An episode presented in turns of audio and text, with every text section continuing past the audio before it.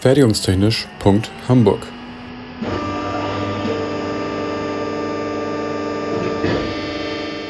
Ein Podcast rund um die Produktion.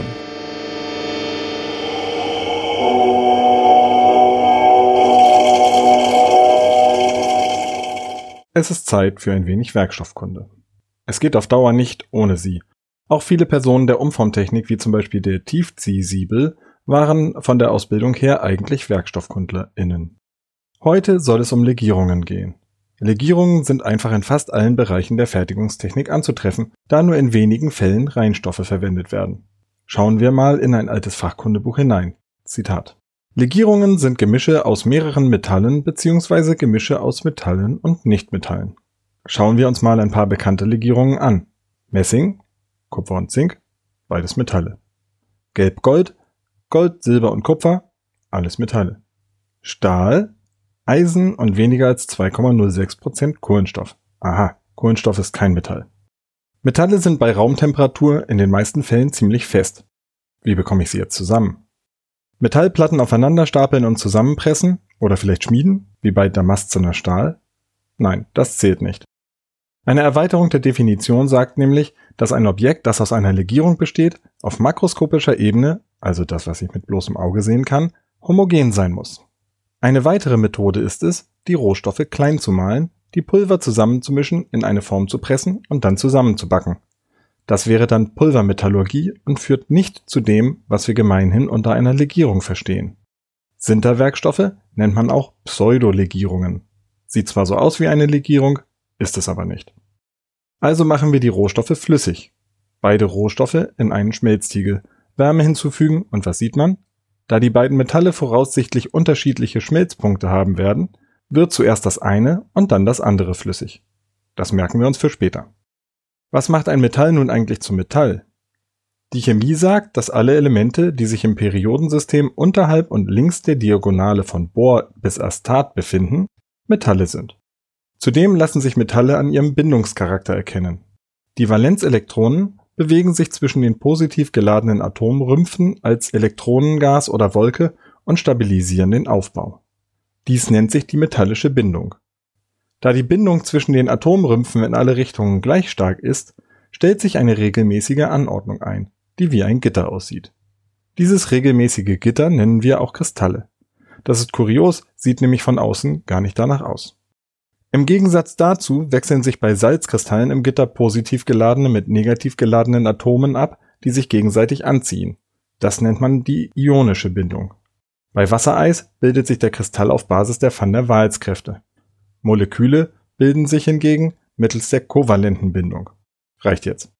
Weitere Eigenschaften, die sich die meisten Metalle teilen, sind Farbe und Glanz, die Verformbarkeit sowie die gute elektrische und thermische Leitfähigkeit. Metalle bilden also ein Kristallgitter.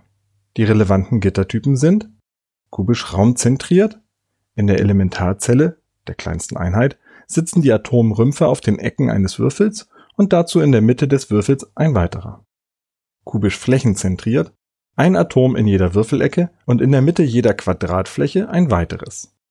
Hexagonal, das Kristallgitter ist, vereinfacht, ein Prisma mit sechseckigen Grund- und Deckflächen, in deren Mitte auch jeweils ein Atom liegt. Wenn nun also auch das höher schmelzende Metall komplett flüssig ist, bewegen sich die beiden Metallsorten idealerweise schön gleichmäßig verteilt in der Schmelze. Ich nehme die Wärmezufuhr weg und es beginnt irgendwann die Erstarrung. Und da wird es kompliziert. Ganz grob gesprochen können beim Abkühlen vier unterschiedliche Phänomene auftreten. Erstens, es entstehen Mischkristalle, das heißt, dass sich die beiden Elemente ein gemeinsames Kristallgitter teilen. Die Legierungsatome verteilen sich mehr oder weniger zufällig an den Gitterpositionen. Beispiel für solche Substitutionsmischkristalle wäre eine Legierung aus Kupfer und Nickel, die unter anderem für Münzen verwendet werden kann. Zweitens, es entsteht ein Kristallgemisch, Beide Stoffe bilden eigene Kristallite, also Minikristalle, die möglichst gleich verteilt nebeneinander entstehen. Ein Beispiel wäre hier das klassische Lötzinn, eine Legierung aus Zinn und Blei. Drittens, es entstehen Mischkristalle und Kristallgemische nebeneinander. Dann wird es kompliziert. Ein Beispiel wäre hier eine Legierung aus Aluminium und Magnesium, die ich gerne in der Umformtechnik verwende. Viertens. In ganz bestimmten Mischungsverhältnissen manchmal aber auch über ganze Konzentrationsbereiche hinweg, bilden sich sogenannte intermetallische Phasen Metall-Metall oder intermediäre Kristalle Metall-Nicht-Metall. Die sind kompliziert, finden sich zum Beispiel im Eisen-Kohlenstoff-Diagramm und müssen von jemand anderem erklärt werden. Dazu kommt, dass diese vier Phänomene keine reine Lehre sind. Der Gitteraufbau, die Größen und Mengenverhältnisse der Kristalle und damit die Eigenschaften sind dann auch noch abhängig vom Mischungsverhältnis der Legierungskomponenten. Wenn ich jetzt anfangen würde, die vier Legierungsarten weiter auszuführen, würde ich zum einen die Zeitmarke von 10 Minuten sprengen und zum anderen würde das am Stück eh niemand verdauen können. Also plane ich für jede Art eine eigene Episode in den nächsten Wochen. Ich muss da vielleicht beim Institut für Werkstoffkunde und Schweißtechnik um Amtshilfe bitten. Hilfe!